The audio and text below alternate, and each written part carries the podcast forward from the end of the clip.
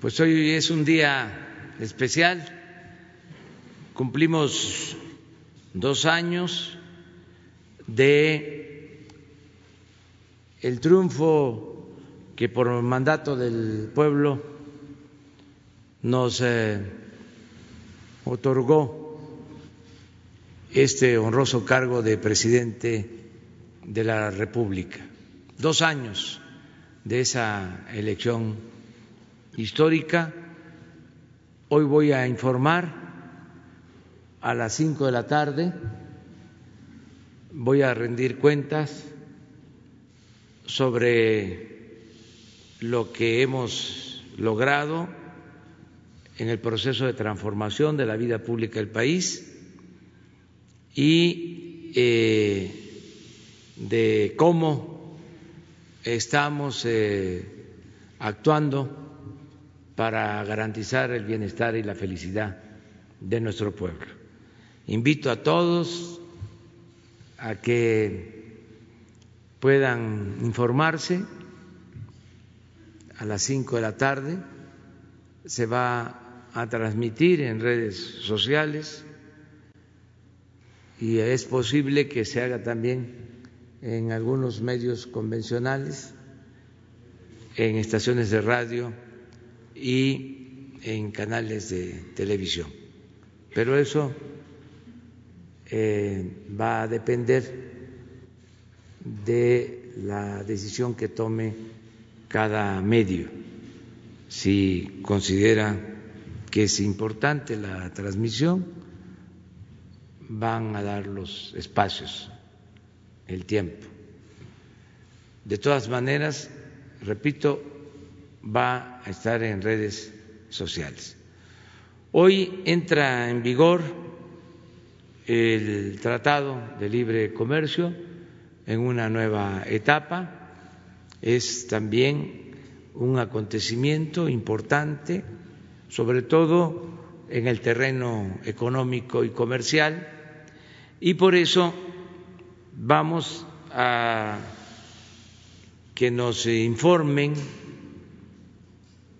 los responsables del gabinete de eh, preparar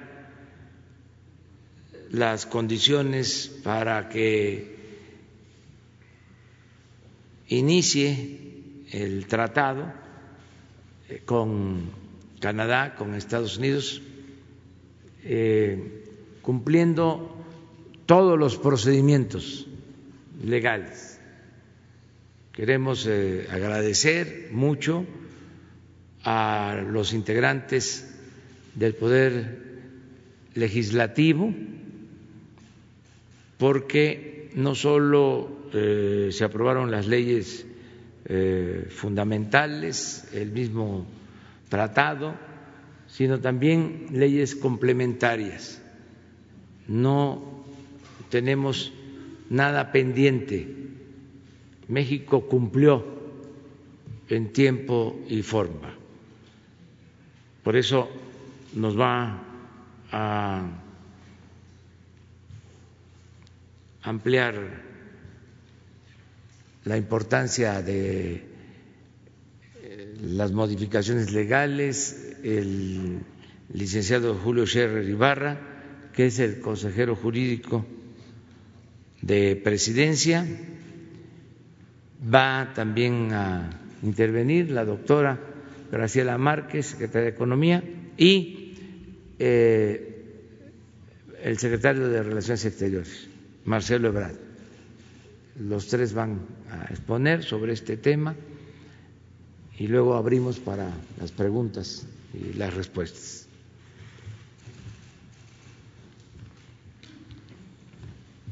Gracias, señor presidente. Muy, brevemente, las leyes que se tuvieron que modificar para dar nueva vida a este nuevo tratado. El 29 de junio de 2020 se publicó en el Diario Oficial de la Federación el decreto que promulga el protocolo en el que se sustituye el Tratado de Libre de Comercio de América del Norte, suscrito por México, Estados Unidos y Canadá En este decreto se establece, de conformidad con los acuerdos entre los tres países, la entrada en vigor del tratado a partir del primero de julio de este año. Para ello, el Congreso de la Unión aprobó tres nuevas leyes, reformó tres más y abrogó el mismo número. Las leyes que se aprobaron, el 29 de marzo el Congreso de la Unión aprobó la nueva Ley de Impuestos Generales para la Importación y Exportación y la Ley de la Reforma Aduanera.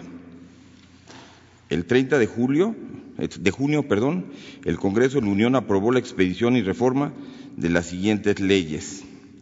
Nueva Ley Federal de Protección a la Propiedad Industrial y abrogación de la Ley de Propiedad Industrial. Nueva Ley de Infraestructura de la Calidad y abrogación de la Ley Federal sobre Meteorología y Normalización, reformas a la Ley de Derechos de Autor, reformas al Código Federal Penal vigente. Y de conformidad con el artículo 72, fracción A de la Constitución Política de los Estados Unidos Mexicanos, el Ejecutivo Federal decretará y publicará el día de hoy todo lo que sea conducente a este tratado. Es todo, señor presidente.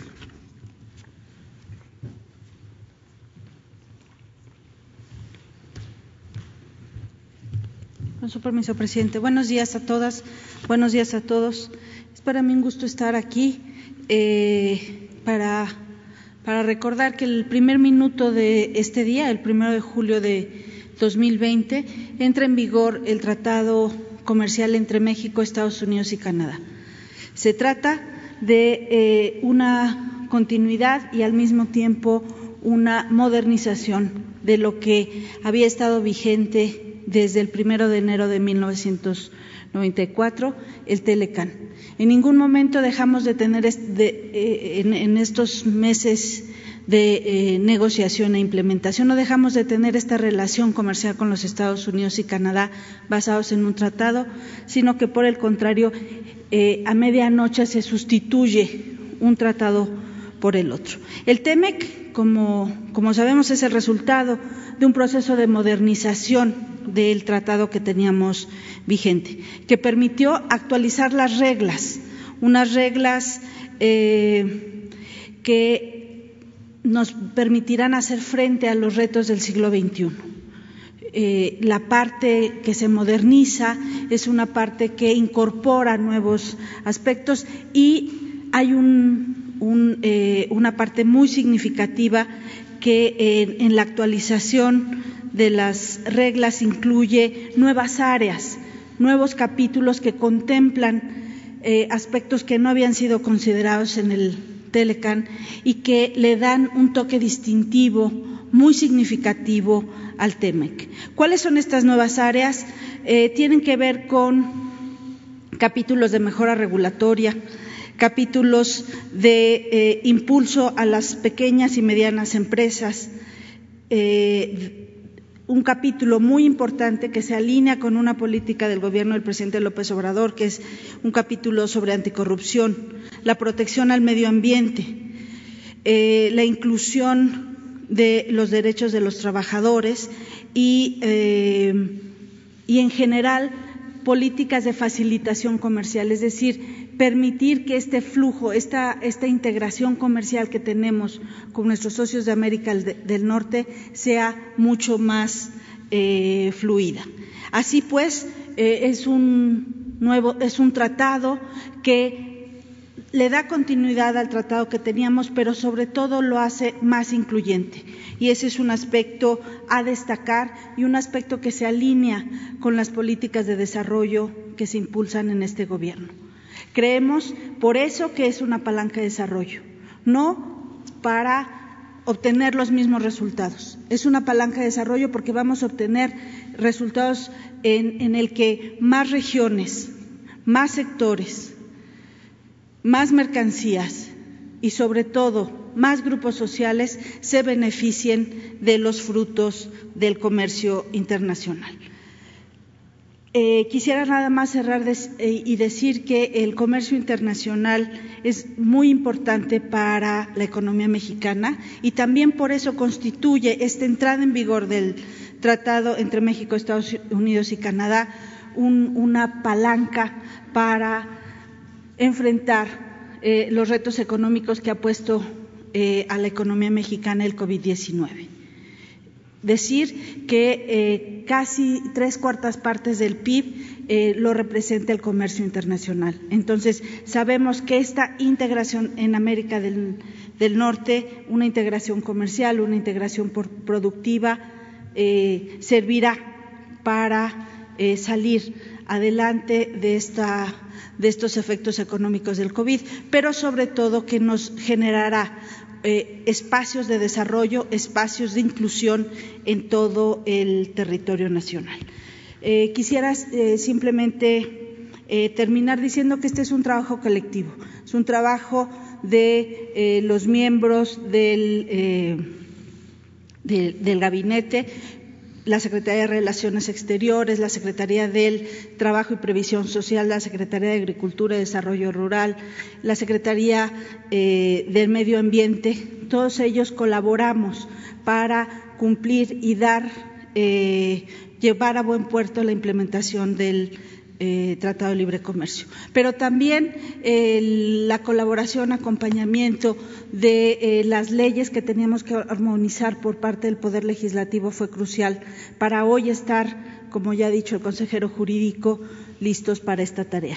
A mí nada más me resta eh, agradecer al extraordinario equipo de la Secretaría de Economía, encabezado por la subsecretaria Luz María de la Mora, todo su equipo y todos los demás participantes, el director general del INPI, Juan Lozano, el director eh, general de normas, Alfonso Guati, el enlace jurídico, eh, Edwin Ramírez, y todo, todo, el equipo que en los últimos seis meses estuvimos eh, trabajando en hacer este día posible.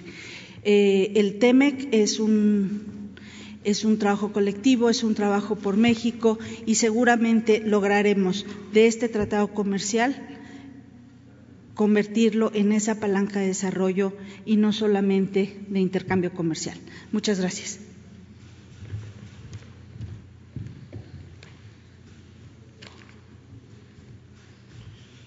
Con su permiso, señor presidente.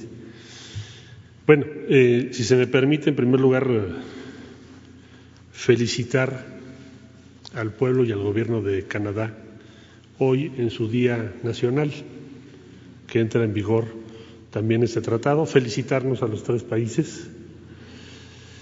Eh, breves reflexiones que quisiera compartir con ustedes.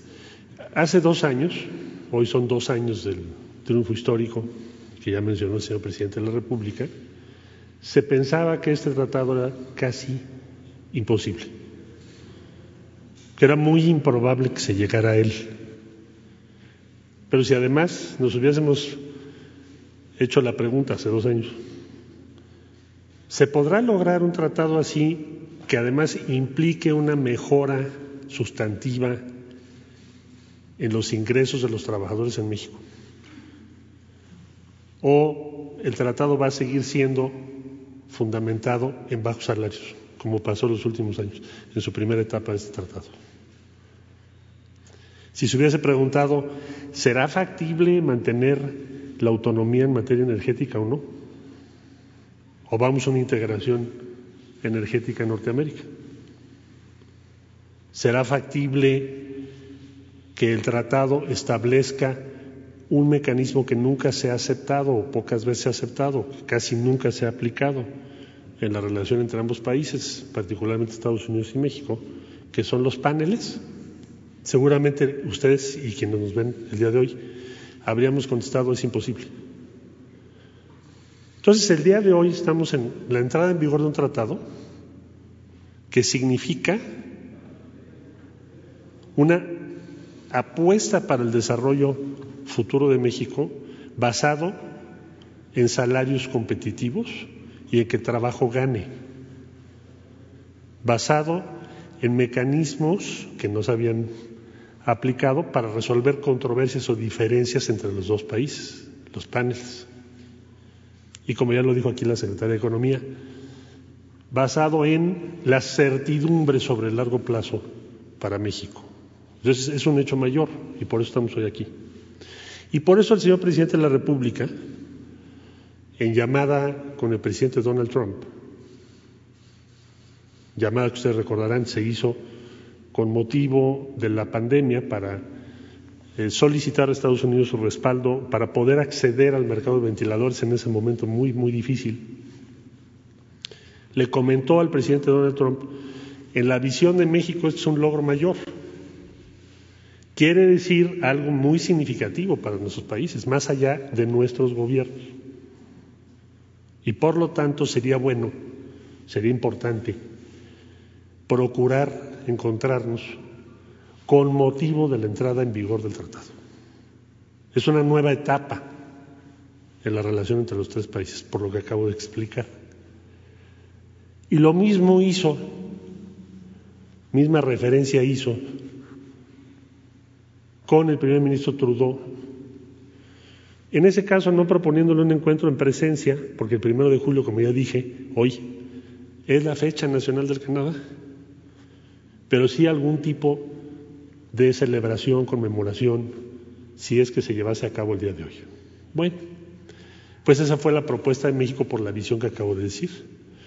México ha sido un promotor importante de lo que hoy nos congrega, de, de esta entrada en vigor de un tratado que nos da certidumbre las próximas décadas.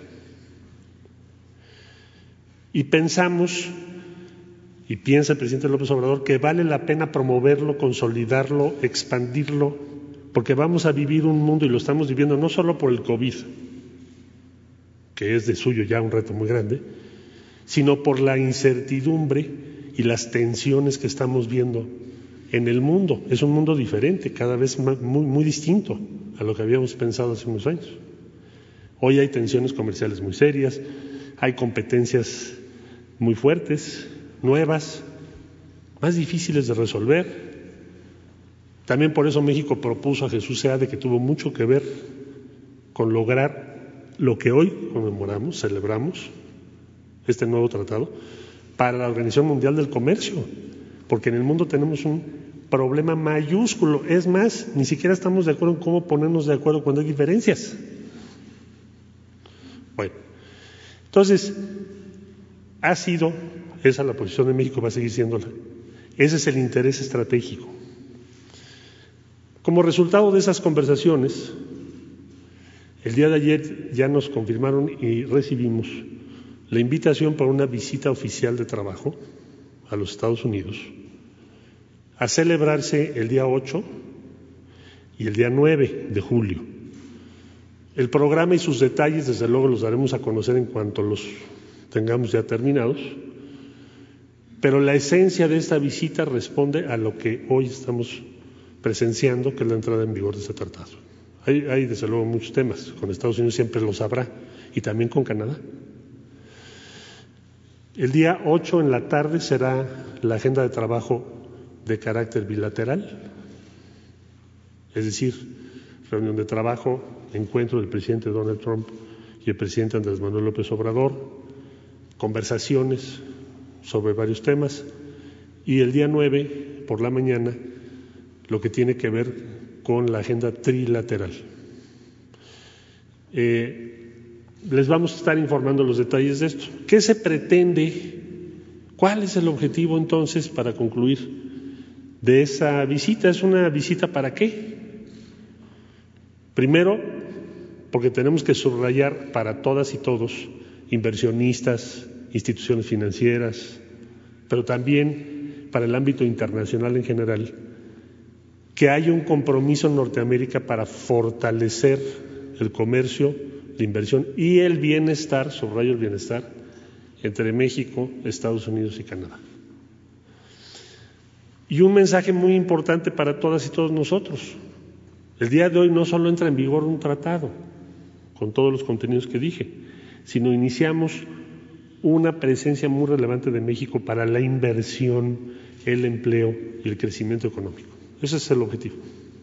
Para eso va el señor presidente a los Estados Unidos y por eso habló con ambos mandatarios, el presidente Trump y el primer ministro Trudeau, y por eso vamos a estar en esta visita oficial de trabajo. Muchas gracias por su atención.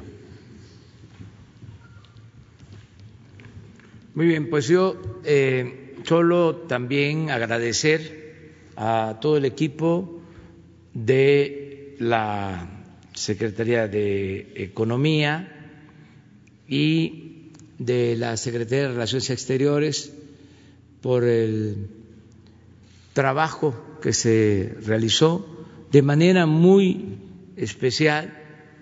Quiero destacar la participación de Jesús Seade. Fue eh, actor principal y eh, gracias a sus buenos oficios eh, se llegó a acuerdos en momentos difíciles. Es un experto, Jesús Seade, en esta materia. Por eso también se está postulando y México lo apoya, el gobierno que represento, para ser el director general de la Organización Mundial de Comercio. Muchas gracias a Jesús por su apoyo. Bueno, eh, entramos ya a la sesión de preguntas, de respuestas. Tenemos una lista de ayer, Berenice Telles.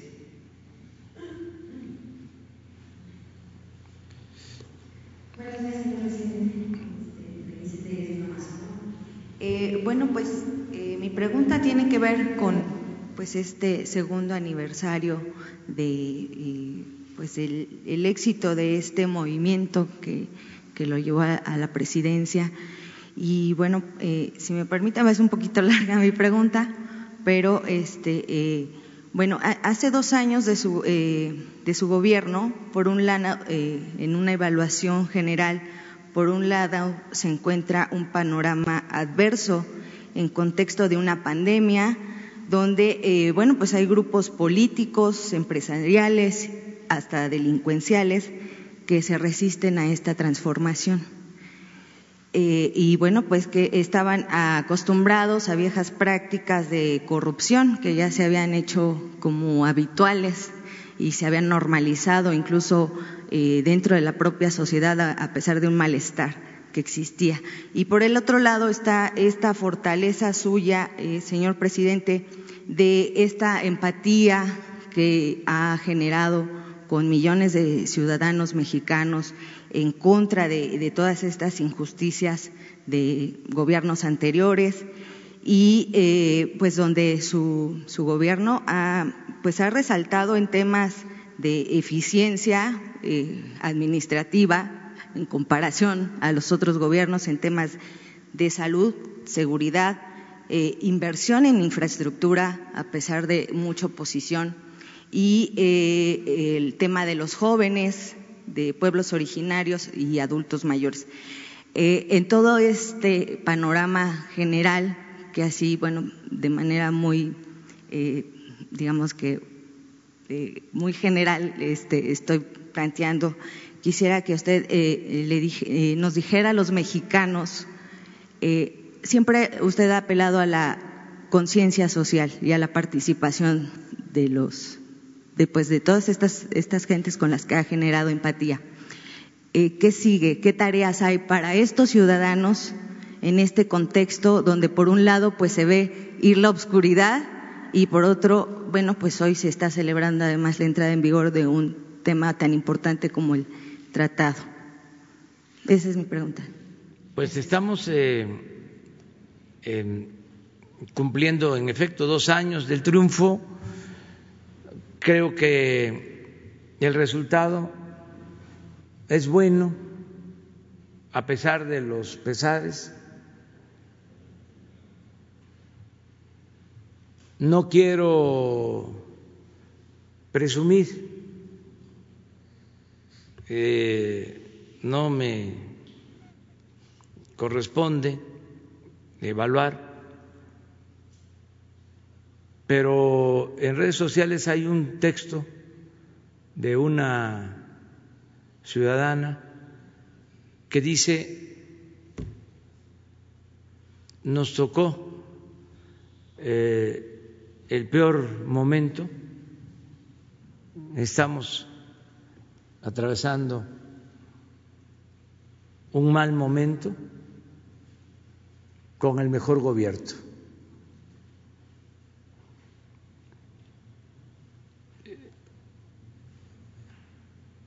Eso es lo que muchos piensan. Yo eh, creo que el resultado es bueno. Las mismas encuestas de los medios, no las que nosotros eh, mandamos a hacer, porque ya eso se terminó, nos están este, favoreciendo. Tenemos más aprobación que el porcentaje de votos que obtuvimos hace dos años. Más reconocimiento del pueblo. Y eso es lo más importante el apoyo de los ciudadanos. Hoy, eh, también después de informar, voy a agradecer el que me eh, estén refrendando la confianza millones de mexicanos y eh, reiterar el compromiso de no traicionar al pueblo, de no fallarle al pueblo de México. Acerca de el futuro, del porvenir, creo que nos va a ir bien, estoy optimista. Ayer lo comentaba, siento que ya pasó lo peor, tanto por la pandemia como por la crisis económica, que ya se ve que la pandemia está perdiendo fuerza, hay este, datos, elementos para sostenerlo, así lo han dado a conocer los eh, médicos, los especialistas, que están constantemente informando. Y en lo económico, lo mismo. Ya tocamos fondo. Les decía yo que el peor mes para la economía fue abril, desde luego eh, mayo Eh, también fue un mes difícil, eh, el mes de junio, pero con menos eh, efectos negativos para la economía nacional y para la economía de la gente, para la economía popular. Y espero que eh, a partir de hoy, julio, agosto, septiembre, octubre, noviembre, diciembre, el semestre que sigue sea de recuperación. Todavía eh, en el trimestre abril, mayo, junio se va a eh, reflejar la caída esto porque se van a dar a conocer resultados por el INEGI sobre crecimiento económico, sobre todo, y eh, se va a registrar ahí la caída de la economía, pero eh, vamos hacia arriba, vamos saliendo. También eh, estoy muy satisfecho porque hemos protegido frente a estas calamidades, tanto de la pandemia como de la crisis económica, a la población más pobre, a los más débiles. Hemos destinado presupuesto como nunca apoyar a los de abajo. Y esto eh, ha ayudado a, a temperar, a que no se sienta tan fuerte la crisis económica. Hoy mismo Estamos iniciando la dispersión de cerca de 50 mil millones de pesos para entregar de manera anticipada pensiones por cuatro meses a más de ocho millones de adultos mayores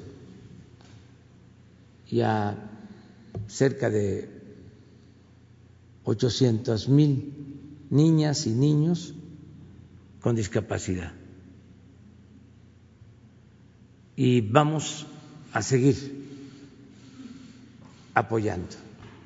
Entonces, es bueno el balance, pero me gustaría que eh, nos acompañaran, que escucharan el informe, que vieran el informe a las cinco de la tarde.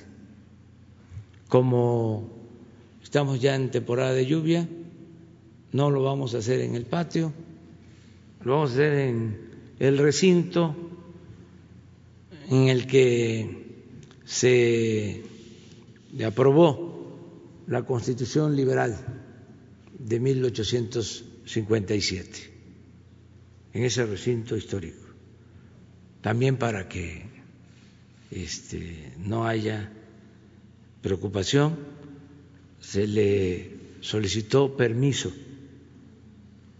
al Instituto de Antropología e Historia para utilizar este recinto histórico.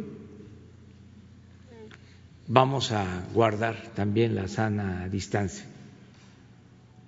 No se va a saturar. Por eso a lo mejor no van a poder estar todos ustedes, bueno, sí, vamos a estar, siempre vamos a estar, este, pero en lo presencial. Sin embargo, se van a poner pantallas para que puedan estar ustedes este, presentes y que nos acompañen, son invitados especiales. Bueno, vamos con Antonio Baranda. Buenos días, presidente. Buenos días a todos. Eh, el día de ayer comentaba, presidente, que se van a interponer denuncias en contra de empresas que venden energía a la Comisión Federal de Electricidad.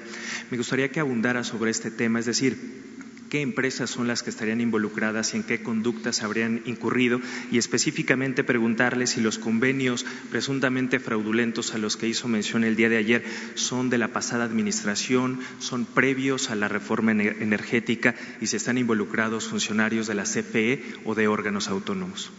Sí, vienen de tiempo atrás estos contratos que nosotros consideramos fraudulentos.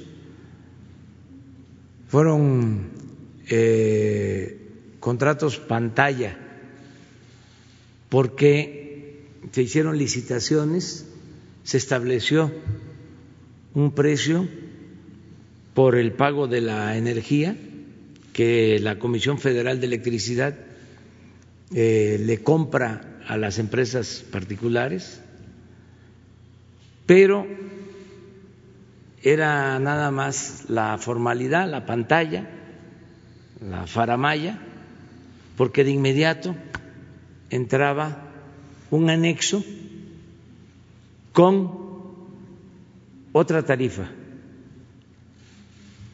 en la que se le tenía que pagar más a las empresas eh, particulares, la mayoría empresas extranjeras y eh, destacadamente empresas españolas.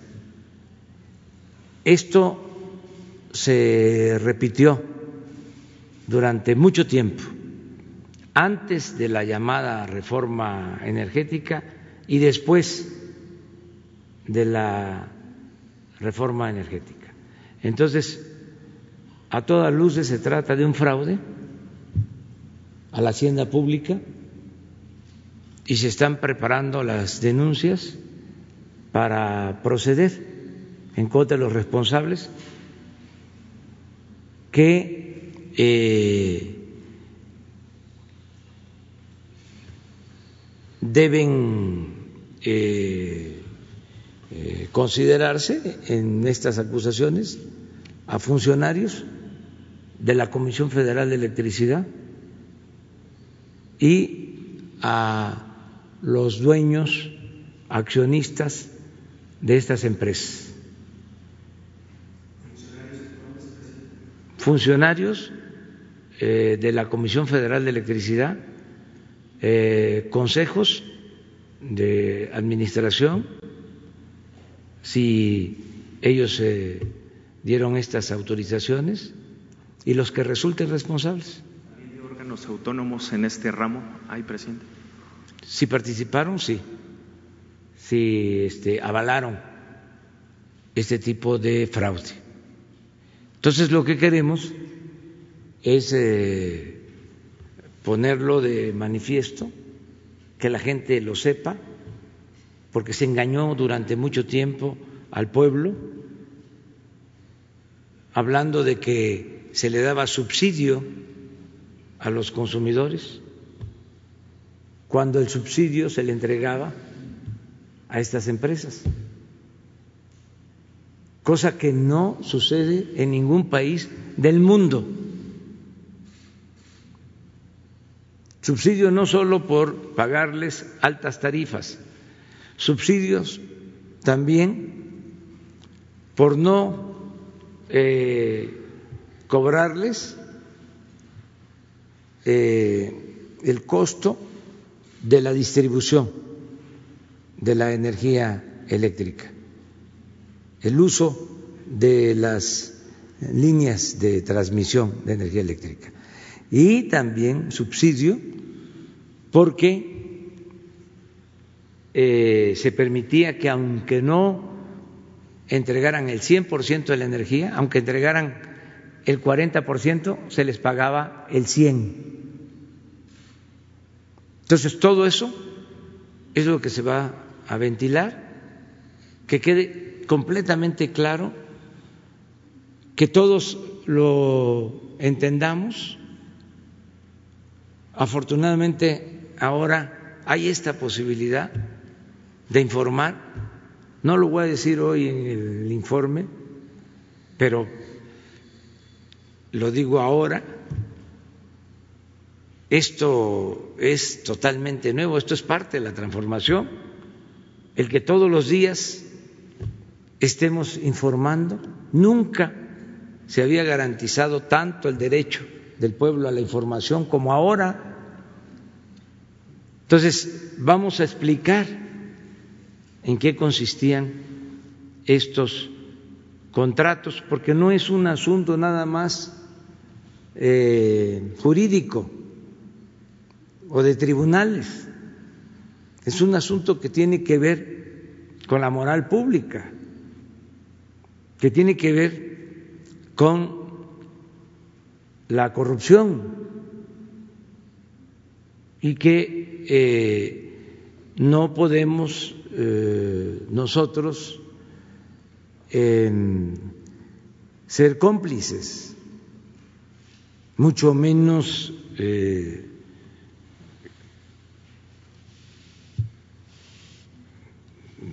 tapar estas este, irregularidades, por decirlo suavemente. Entonces, explicarlo bien importa mucho para que nunca más se vuelvan a repetir estos atracos. Yo siempre he sostenido que la justicia no solo es castigar a los responsables, sino siempre eh, procurar prevenir y así este, evitar en el futuro la repetición. Antes, aquí lo hemos comentado, se pensaba que la política era asunto de los políticos, que el pueblo no le entendía, más durante el periodo neoliberal, que elevaron a rango supremo la economía. Que decían, eso es muy complejo, eso es muy difícil de entender como si fuese este, la gran ciencia. Eh, ¿Cómo no lo vamos a entender todos? Si cada ciudadano es un economista, sobre todo, imagínense lo importante de las eh, mujeres economistas que tienen que administrar el escaso presupuesto familiar, muy buenas economistas, millones de economistas, las familias mexicanas. Entonces, vamos a explicar eso, porque antes era para el círculo rojo nada más. El pueblo no tenía acceso. Entonces sí vamos a presentar las denuncias, se están elaborando porque tenemos que eh, fundamentarlas bien. Si me permite un segundo tema, presidente, el día de ayer el fiscal general decía que en el estado de Guanajuato se vive un infierno de violencia y anunciaba una investigación en contra del fiscal eh, del estado por el último operativo en el que fueron detenidos familiares de un eh, presunto capo eh, y eh, integrantes del cártel de Santa Rosa de Lima. Desde su punto de vista, ¿se vive en el estado de Guanajuato este infierno de violencia que hace mención el fiscal? Y si considera que es conveniente que se investigue al fiscal estatal. Eh, el gobernador de Guanajuato ha señalado en las últimas horas que le ha preguntado a usted directamente si tiene algún problema con el fiscal del Estado y que usted le dijo en corto que no lo tiene. Eh, por eso mi pregunta si considera que es conveniente que se investigue a este fiscal y eventualmente fuera. Es que no es un asunto personal, es que eh, están mal las cosas en Guanajuato en cuanto a eh, la impartición de justicia y sobre todo impera la violencia en el Estado.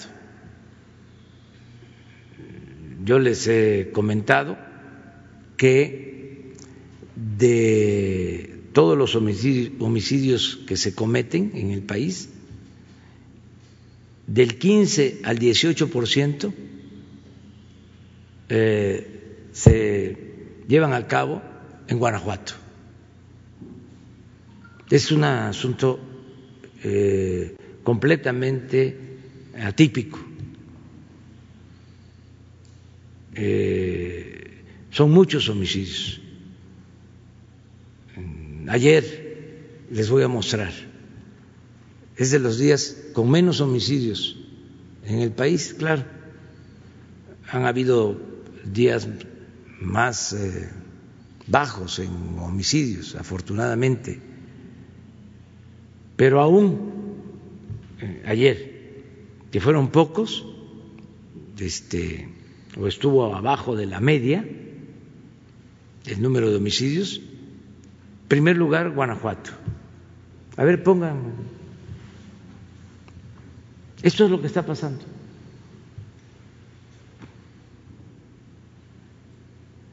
Mire, ayer, 73 homicidios en el país.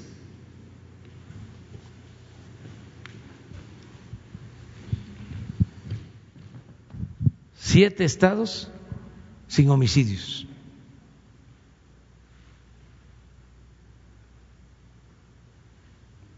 En Guanajuato, diez de los setenta y tres.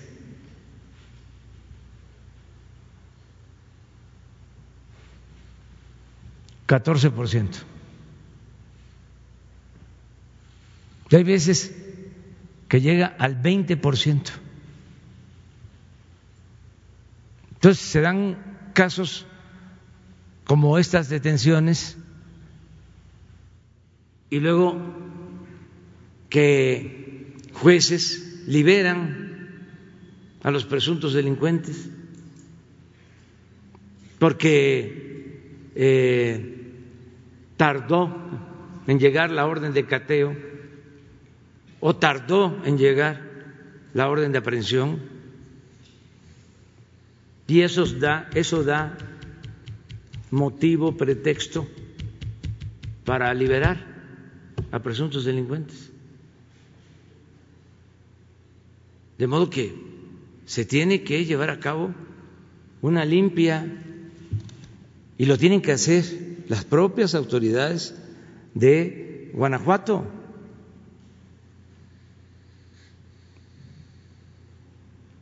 Porque no está bien. El pueblo de Guanajuato no merece vivir en la zozobra, en vilo, por la violencia.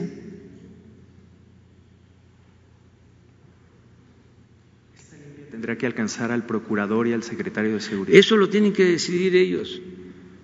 Pero una autoridad que lleva 12 años en el cargo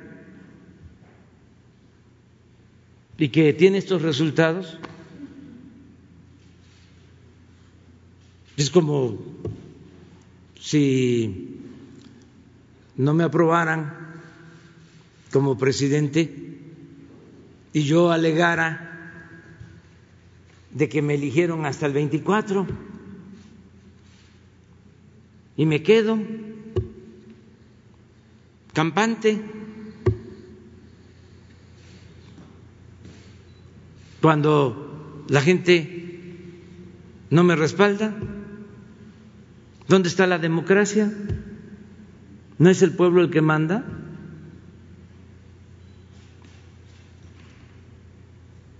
Entonces, en política, entre otras cosas, cuentan los resultados.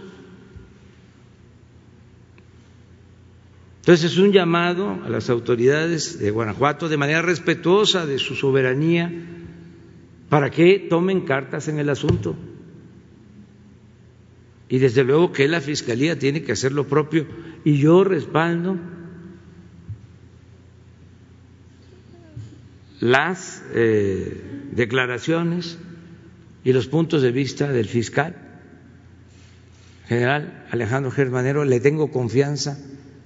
Aprovecho para eh, felicitarlo por lo que dio a conocer el día de ayer, dos cosas muy importantes. El que se está esclareciendo lo de los jóvenes desaparecidos de Ayotzinapa. Fíjense hoy en la mañana ya nos informan que uno de los eh, involucrados que estaba detenido, un juez lo dejó a las doce de la noche en libertad. Claro, no ha salido porque eh, hay un plazo de 24 horas. Ahora la Fiscalía va a tener que defender el asunto. Pero imagínense eso. No se puede permitir que estas cosas sucedan.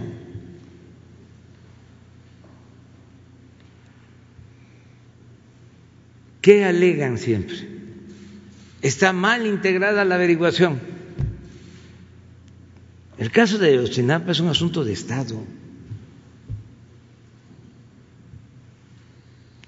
¿Qué no se dijo durante mucho tiempo que había intervenido el Estado? Ahora con el cambio decidimos que íbamos a aclarar este asunto a partir de ponernos de acuerdo todas las instituciones del Estado para que se haga valer un Estado eh, de derecho en el país, que nunca jamás se cometan estas atrocidades en el país. Es un asunto de Estado el que se aclare la situación de Ayotzinapa. Por eso, repito, felicito al fiscal por esta decisión. Y no es de que se integró mal la averiguación. Si se trata de un asunto de justicia, porque no se puede nada más apelar al derecho y hacer a un lado la justicia.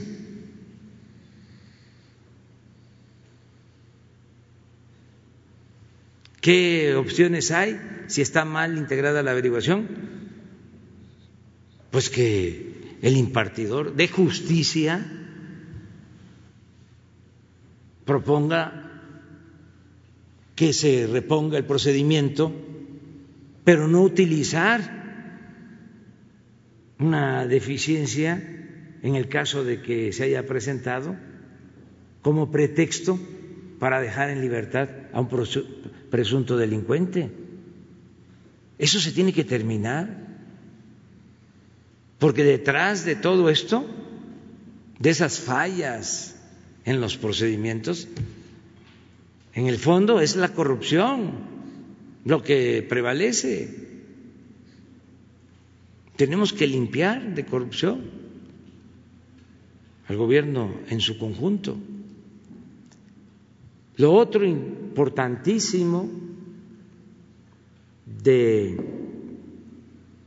el día de ayer es el anuncio de que acepta la extradición el señor Lozoya y que está dispuesto, según las palabras del fiscal, a dar a conocer todo lo que sucedió con relación a los sobornos de Odebrecht, todo el dinero que se repartió. Eso no lo dijo él, el fiscal, eso lo digo yo este, todos los involucrados. Eso va a ayudar muchísimo a lo mismo, a que no se vuelvan a cometer esos actos de corrupción, a ir limpiando de corrupción al país, purificando la vida pública. Entonces, son momentos estelares Estamos en el terreno de lo inédito, de algo nunca visto. Entonces, qué bien que con hechos se está demostrando que no hay corrupción y no hay impunidad. Entonces, esto aplica para todos. Delincuencia común, delincuencia organizada y de delincuencia de cuello blanco. Presidente, si me permite, dos temas más adicionales. Uno, si hay posibilidad de un reforzamiento de las fuerzas federales en el estado de Guanajuato por este escenario de violencia que se vive ahí, y si el canciller nos pudiera comentar si en esta agenda trilateral del segundo día de la visita de trabajo del presidente podría participar el primer ministro de Canadá. Sí, estamos este, apoyándonos en las Fuerzas Armadas para garantizar la paz en Guanajuato. Pero hay eh, un asunto eh, muy complejo porque se dejó crecer, está muy arraigado, hubo tolerancia durante mucho tiempo. Por eso, eh, cada vez que se quiere detener a alguien, hay incluso movilización de personas. Hay una red de base una, base que, de personas que ayudan. Aprovecho para llamarlos a que no eh, continúen con esas actividades, porque eh, se tiene información de que hay nóminas donde se paga. Entonces, antes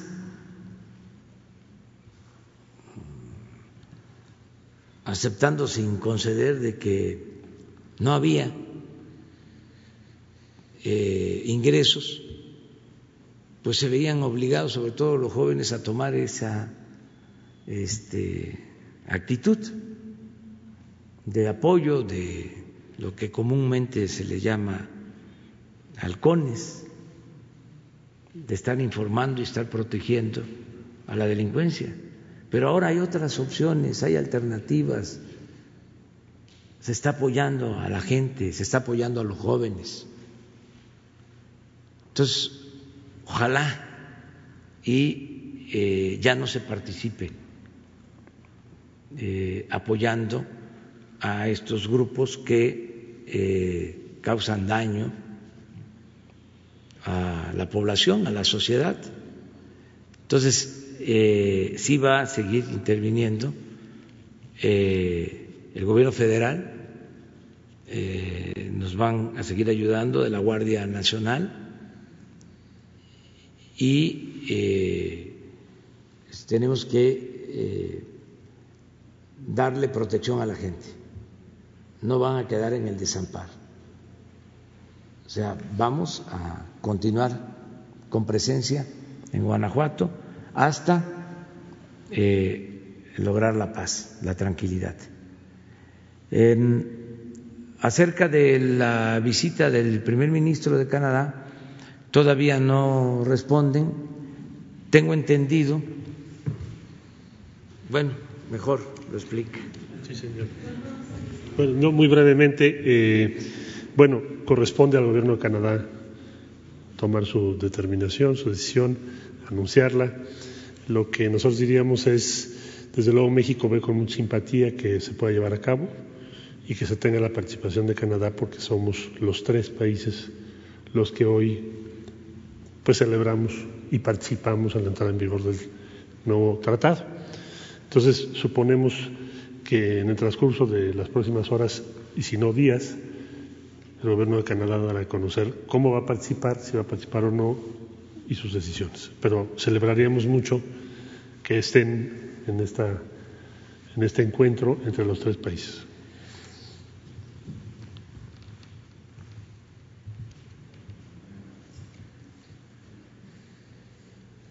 Sharon Monterrubio.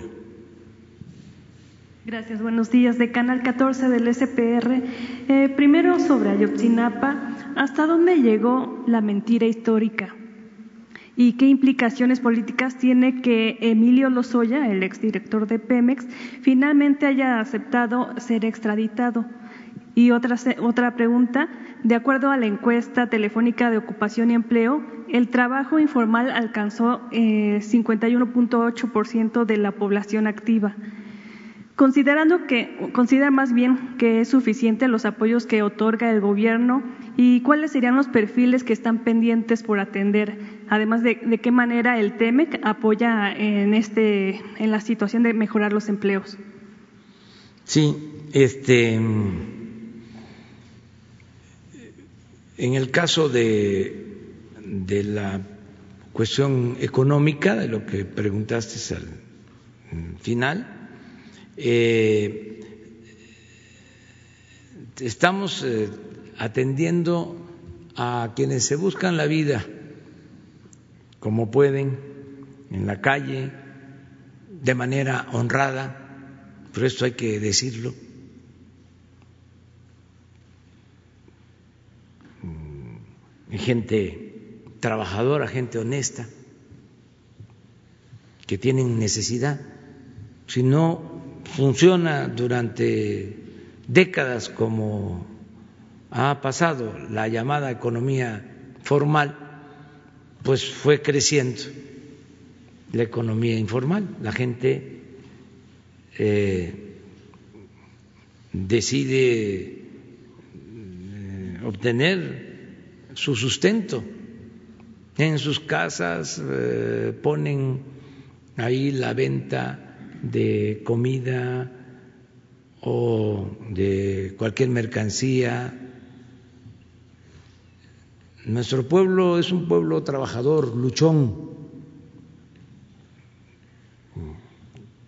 Hay que tomar en cuenta eso.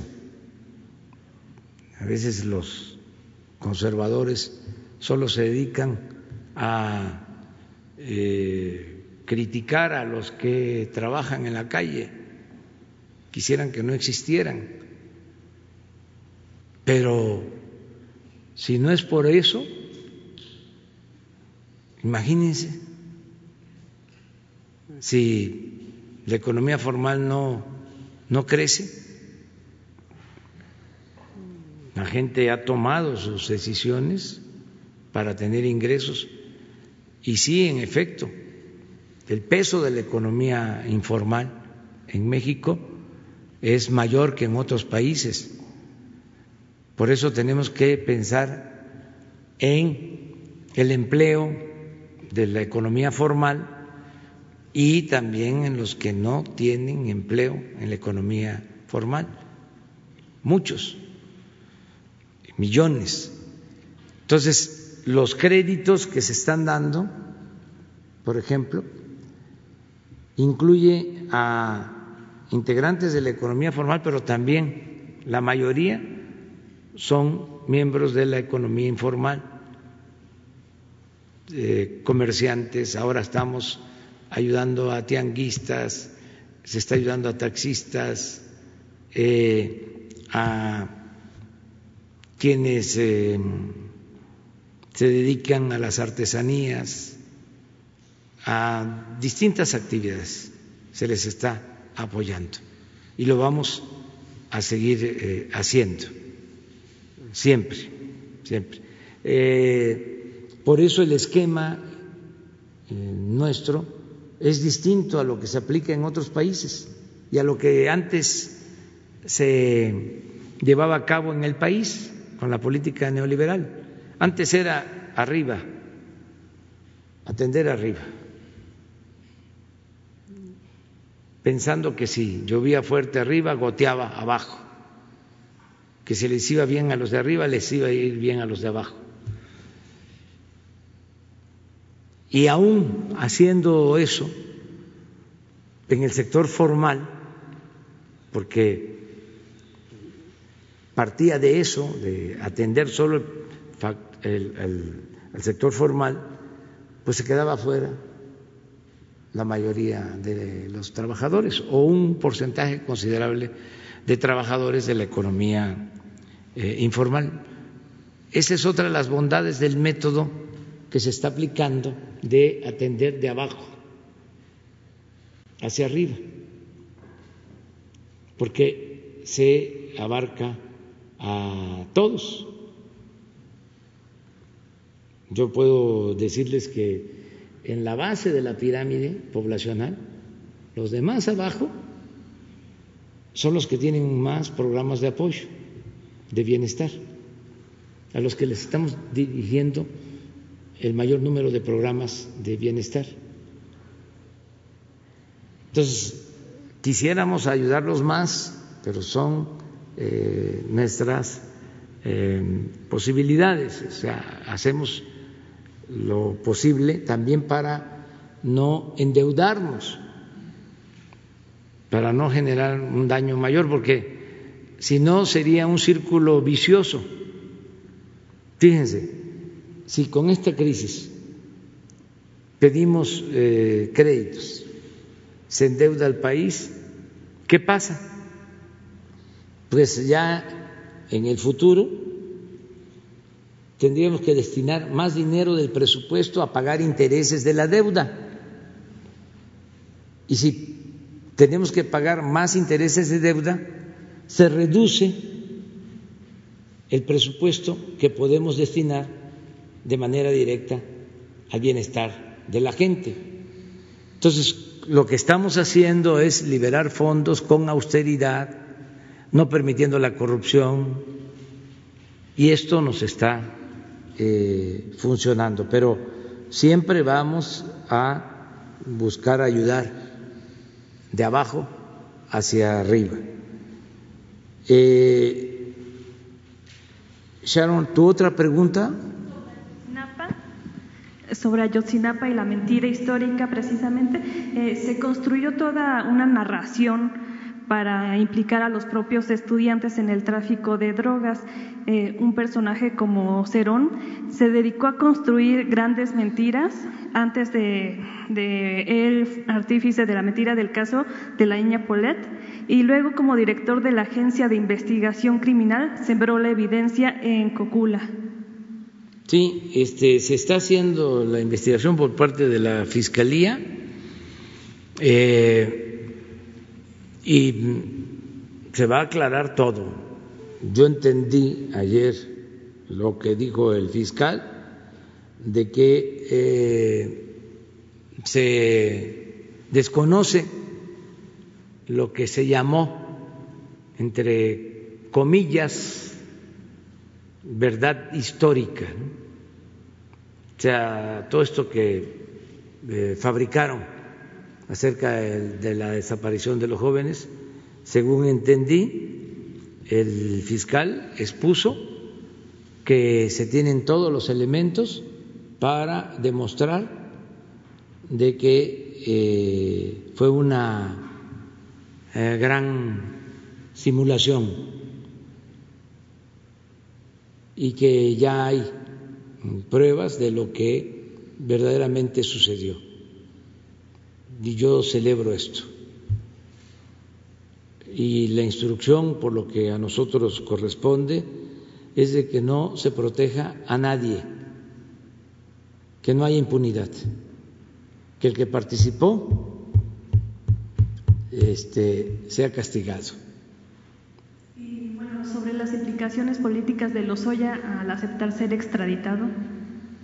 Pues eso también va a ayudar mucho, porque este, seguramente él va a declarar, está, según entiendo, eh, aceptando la extradición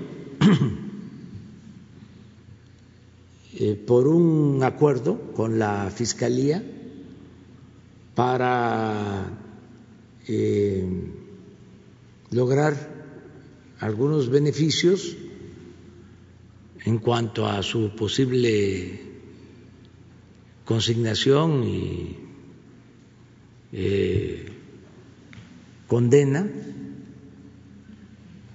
aportando información es decir, eh, dando a conocer lo que sucedió. Eso es muy importante.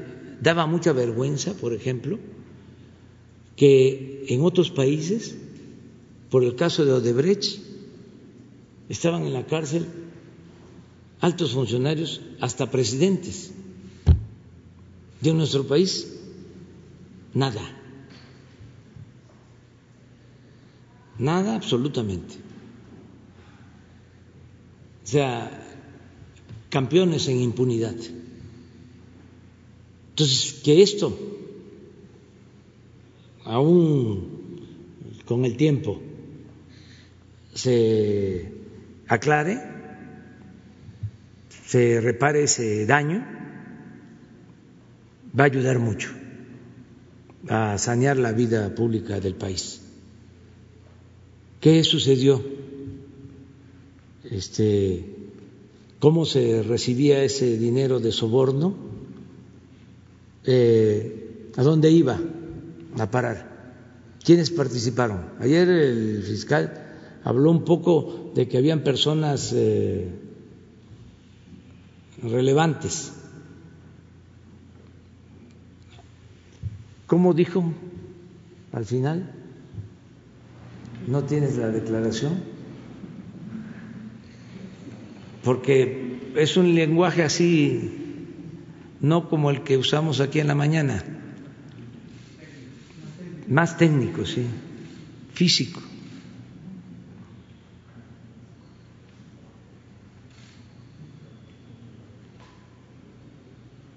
Ya al final habló de esto.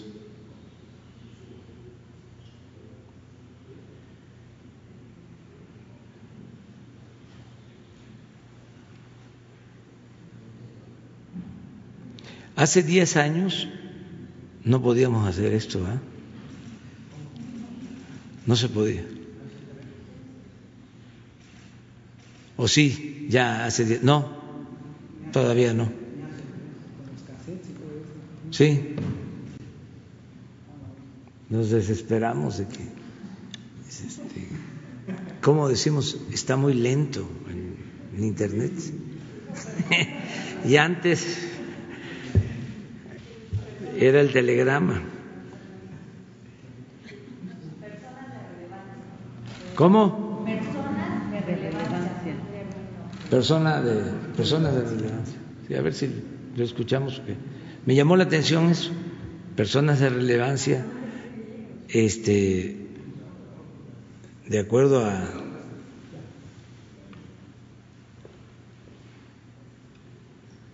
una vez que esta etapa se haya cumplido, se iniciarán de inmediato las diligencias procedentes para esclarecer las responsabilidades de todos los involucrados y sus beneficiarios de los delitos ya señalados, incluyendo personas de relevancia.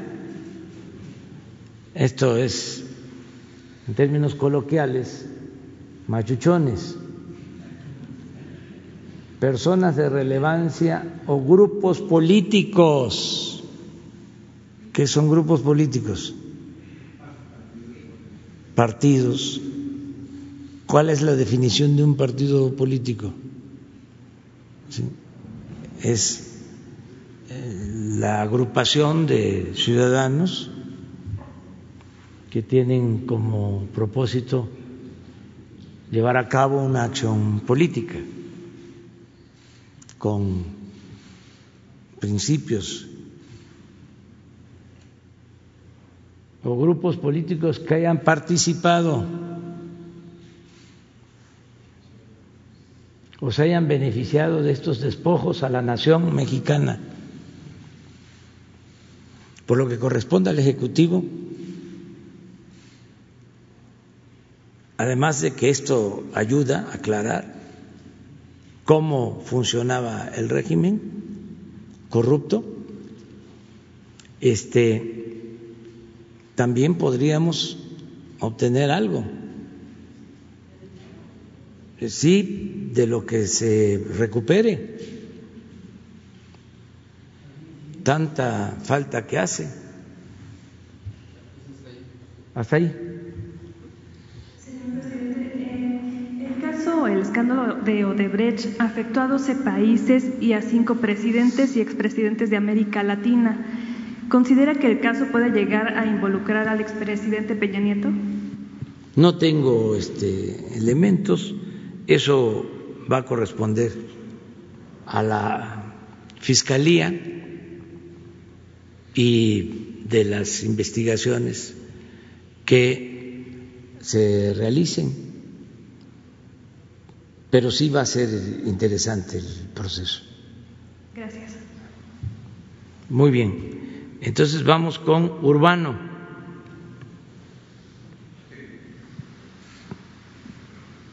Presidente. Eh, buenos días, secretarios. Julio. Eh, yo quisiera preguntarle si el día 8, estando usted allá en Estados Unidos, va a tocar el tema con el presidente Donald Trump acerca eh, de la ayuda que él se había comprometido a enviar a, los países de Centroamérica. México cumplió con programas, con capital, y usted nos decía que los Estados Unidos eh, hicieron el ofrecimiento, pero no cumplieron. Esa es una. El otro tema, aprovechando que está el canciller y la secretaria eh, don Julio, preguntarle si con este panel de controversias que se incluye ya en el tratado se ahuyenta de manera definitiva esa vieja certificación, eh, esas amenazas arancelarias y todo va a negociarse dentro de, este panel para la tranquilidad de los, de los mexicanos, eh, todas las empresas inversionistas, sectores, todo esto. Esa sería la primera pregunta. Eh, si quiere le planteo las tres para si nos pueden ayudar a los secretarios. El, otro tema sería preguntarle a la secretaria eh, cómo se va a ayudar a estos sectores que pararon antes, que fueron los primeros en detener por el COVID y que son los últimos que van a, recuperarse. Hace unos días estuvieron aquí afuera, incluso le trajeron música y serenatas y todo, un movimiento que se llama eh, movimiento La Música Nos Une. Manuel García Maracaibo los encabezaba, son casi 125 mil trabajadores entre staff, bailarines, artistas, promotores, conductores, transportistas, personal de iluminación, todo esto, este gran grupo. Y ellos quisieran preguntarle, señor presidente, que cómo se les podría beneficiar, porque sin duda va a ser un periodo muy, muy, muy largo, como nos dice el, el doctor Gatel, y ellos serían de los más afectados Tal vez la secretaria nos puede apoyar en ese tema. Y la última, aquí tal vez don Julio nos puede ayudar un poco, es acerca de los factureros o las empresas factureras. Yo observé que hay al menos tres niveles de investigación. Usted nos decía que hay empresarios que ni siquiera conocían de que estaban siendo objeto de, un fraude, ¿no? De sus contadores y que ya han aceptado ir al SAT, negociar y ponerse al corriente. Pero hay otro, otro nivel, otro grupo, que son eh, quienes sí sabían que había fraude y colaboraron. ¿Qué se va a hacer en ese caso? Y más allá, ¿qué se va a hacer con, con los despachos jurídicos, con los despachos contables que existen? Que usted este, seguramente tiene el reporte ya de todos ellos, algunos de ellos incluso son de personajes que en el pasado fueron sus persecutores, que son abogados muy afamados, pero que siguen vigentes. ¿Y ahí qué se va a hacer? ¿Se les va a perseguir? ¿Sí va a haber detenidos va a haber punto final? Gracias, señor presidente. Gracias a todos. Bueno, yo creo que es oportuno aclarar que eh, nosotros eh, no fabricamos eh, delitos a nadie y que actuamos con completa transparencia. Cuando sabemos de eh, ilícitos o presuntos ilícitos, se presentan denuncias a la Fiscalía, que también debemos de recordar eh, es un organismo autónomo. Antes el fiscal que se llamaba procurador dependía del presidente. Ahora la fiscalía es autónoma. Esto es nuevo y muy importante. Entonces, este, en el caso de los factureros, ya lo hemos dicho, se encontraron estos defalcos, son dos tratamientos, en efecto, los que promueven estas prácticas, los despachos que se dedicaban a estos ilícitos y la gente, los contribuyentes que cayeron en estas este, insinuaciones, en la tentación de ahorrar eh, dinero de no pagar eh, completo eh, las contribuciones o los impuestos. Entonces, muchos también no sabían. Tan es así que se están regularizando. Mucha gente está asistiendo ya, está llegando al SAT a regularizarse. Así quiero ver cómo está mi situación y si hay facturas falsas y tengo que corregir, lo hago. Entonces, ese es el plan, pero sí son dos tratos. En el caso de los autores intelectuales, de los que promovieron este sistema de defraudación a la hacienda pública, son demandas penales. Esto Julio lo puede explicar. Acerca de lo del tratado, eh, una de las cosas importantes es que son reglas claras. Ya no pueden haber cierres de frontera o eh, aumento en aranceles de mercancías sin un procedimiento de tipo legal, con los famosos paneles donde participen los tres países, representantes de los tres países. Entonces esto nos da mucha eh, certidumbre, incluso hasta para las cuestiones laborales.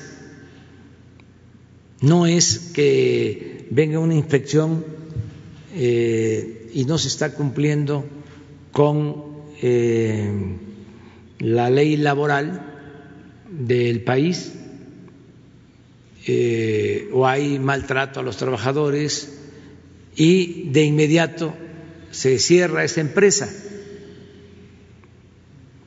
O se cierra en toda la rama productiva, no solo de la empresa, sino de toda una actividad productiva, por ejemplo, la industria de autopartes, si es una empresa de autopartes, toda la, industria de autopartes se le impide seguir eh, exportando. No, es un procedimiento en donde se tienen que aportar pruebas, intervienen los tres países. Entonces, sí es un avance lo del eh, tratado, pero las dos cosas las explican tanto Julio como este, Graciela.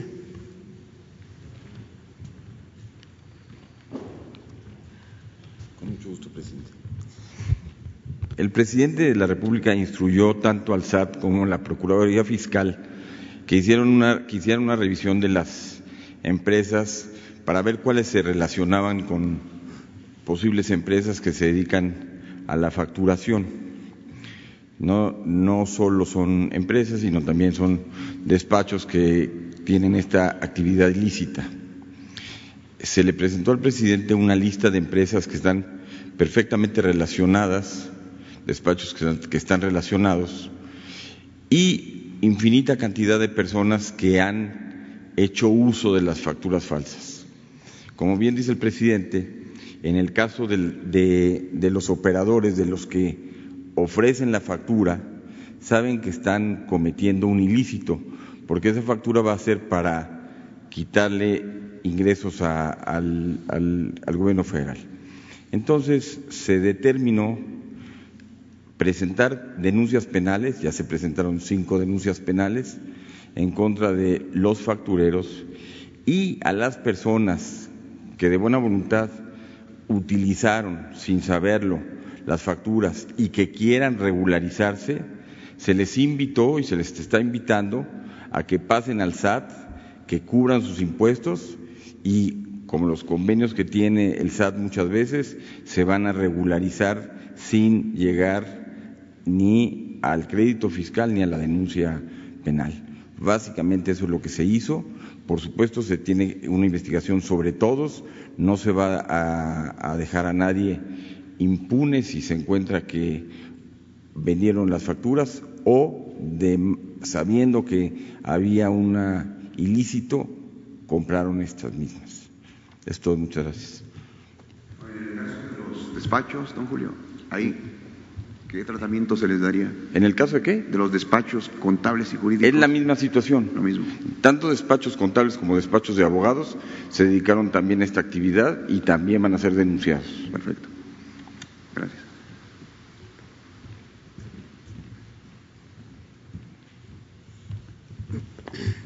Gracias por su pregunta respecto a, las medidas unilaterales que pueden tomar algunos de nuestros socios. Eh, aquí decir dos cosas. Por una parte, efectivamente el tratado define muy bien eh, los paneles. Los paneles ya existían en el Telecan, pero estaban condicionados a que si uno de los eh, socios no respondía, no se formaba el panel. La gran ventaja en el, TEMEC es que el, el panel se va a formar eh, independientemente de la voluntad de las partes. Entonces, hay, una, hay, una, hay un avance en ese sentido. Eh, y por otra, hay dos tipos de paneles, los que tienen que ver con respecto al contenido laboral y los que tienen que ver con disputas eh, entre, entre eh, eh, empresas de ambos lados de la frontera. Eh, en el caso de lo laboral, nosotros hemos estado trabajando mucho con el sector privado, con las cámaras empresariales, porque nos parece que la mejor defensa para, para estos paneles es que estos que no generemos las condiciones para que se den. Y les pongo un ejemplo. Había mucha preocupación porque había eh, noticias que Estados Unidos o algunas empresas en Estados Unidos iban a demandar por el trabajo infantil y el trabajo forzoso. Y cuando los empresarios nos llamaron alarmados a la Secretaría, diciendo que eh, venían miles de demandas por estos temas, pues la respuesta era muy sencilla. Está mal que haya trabajo infantil y trabajo forzado en México. Tenemos que cumplir con la ley. Y por eso, digamos, y eso es ayer algo que reflexionaba en una, en una de las entrevistas, es también este gobierno, este tratado se alinea con los, pro- con los programas prioritarios del gobierno. Hoy los niños en México tienen becas a todos los niveles de gobierno, justamente para que no tenga que estar en los campos agrícolas, justamente para que no haya trabajo forzado. Entonces, eh, lo mejor que podemos hacer para, para nuestra te- estrategia en los paneles es prevenir. Es prevenir que haya democracia sindical. Pero eso es algo que este gobierno iba a impulsar con el TEMEC o sin el TEMEC. Que se respeten los derechos de los trabajadores. Pues imaginen un gobierno que no quiera que se respeten los derechos de los trabajadores. Bueno, este gobierno está decidido eh, y el trabajo conjunto que hemos hecho con la secretaria alcalde en el sentido de avanzar y poner en, eh, en vigor todo lo dispuesto por la Ley Federal del Trabajo. Entonces, creemos que hemos estado haciendo ese trabajo, que hemos estado trabajando muy fuerte con, eh, hemos hecho talleres, hemos dado a conocer el, el contenido laboral del tratado, justamente para que las empresas estén preparadas. Y si se forma el panel, pues responderemos conforme a los tiempos. Está muy normado. Eh, tiene que haber una demanda en Estados Unidos, eh, tiene que aprobarse como tal la demanda en instancias de Estados Unidos o de Canadá y eh, nos llega a nosotros la demanda. Tenemos cinco días para responder y después se inicia eh, la formación del panel y el dictamen. Es cierto que estos paneles van a ser más cortos que otros. Estos estamos estimando que duren aproximadamente seis meses. Y como decía el señor presidente, un fallo negativo, si lo hubiera, no va a afectar a toda la rama productiva, no va a afectar a todo el país, va a afectar a la empresa involucrada. Pero lo mejor es que trabajemos con esa empresa involucrada. Y lo mejor es la señal que mandamos para la inversión extranjera que viene al país. En México se respetan los derechos laborales. Gracias. Y ahora la tercera, acerca de los recursos, señor presidente, que, que no se enviaron a Centroamérica y que México sí cumplió. ¿Va a tocar el tema usted? Vamos a tratar básicamente lo relacionado con el tratado, pero vamos a conversar seguramente de otros temas.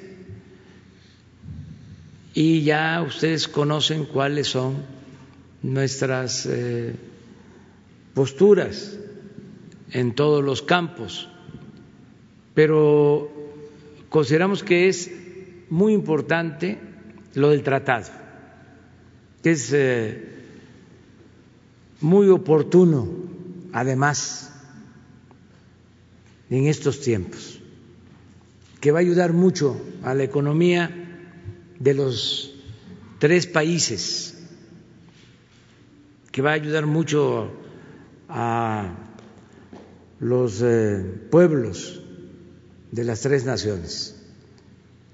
Entonces, eh, desde el crack, desde la crisis mundial del 29-33 del siglo pasado, no se enfrentaba una situación económica tan grave en el mundo. Eh, y el que entre en vigor este tratado y que nos pongamos de acuerdo para fortalecer las economías de América del Norte eh, va a ser de mucha ayuda. Entonces, por eso voy, por eso la entrevista, el encuentro con el presidente Donald Trump, y va a ser eh, el día 8 eh, la reunión con el presidente Trump. Si decide, y ese es un asunto, desde luego, de su incumbencia, porque es un país libre, soberano, si decide el primer ministro Trudeau asistir, eh, va a ser para nosotros eh, eh, algo mejor, porque es un acuerdo de los tres países, pero cada país este, tiene sus eh, eh, propias eh, decisiones o toma sus propias decisiones en las circunstancias en que se presenten estos asuntos, ¿no? en lo económico, en lo social, en lo político, todo eso este, influye porque aunque es una reunión de trabajo, pues no deja de ser una reunión política, porque pues hay que entender que todas las relaciones entre gobiernos son relaciones políticas. Yo hablaba que nosotros nos eh, guiamos, nos ceñimos a lo que está establecido en nuestra constitución política. Porque como ha habido tanta distorsión sobre la palabra, el término, el concepto de política, se piensa que este es algo eh, corriente. Y la política es un noble oficio, es tan importante y tan limpia que ni los más sucios políticos han podido mancharla. Entonces a veces se dice, yo no soy político. Este a mí me gustaría, ¿no tienes el poema de Brecht sobre el analfabeta político? A ver, porque es interesante. Claro, una cosa es la política y otra cosa es la politiquería. Eso sí, eso sí se tiene que distinguir, pero la política es una actividad, es un oficio, algunos dicen una ciencia, un arte, pero en fin, es algo importante.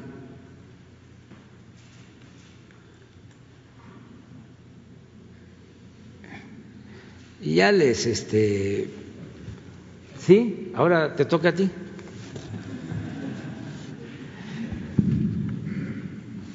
Bueno, es el poema de Bertolt Brecht, pues, este, dramaturgo alemán, y dice, el analfabeta político. El peor analfabeto es el analfabeto político. No oye, no habla, ni participa en los acontecimientos políticos. No sabe que el costo de la vida, el precio del pan, del pescado, de la harina, del alquiler, de los zapatos o las medicinas dependen de las decisiones políticas. El analfabeto político es tan burro que se enorgullece e hincha el pecho diciendo que odia la política. No sabe, el imbécil, que de su, ignorancia política nace la prostituta, el menor abandonado y el peor de todos los bandidos, que es el político trapacero, granuja, corrupto y servil de las empresas nacionales y multinacionales. Entonces no hay que ser este, analfabeta político.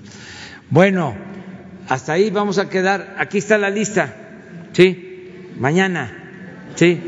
Porque tengo que ir a terminar el informe, ¿sí? Este, eh, nos queda Silvestre, Manuel, Hans, Paul Velázquez, Héctor y eh, los que se apunten. O así. Eh, y Sara. Vámonos. Adiós, adiós.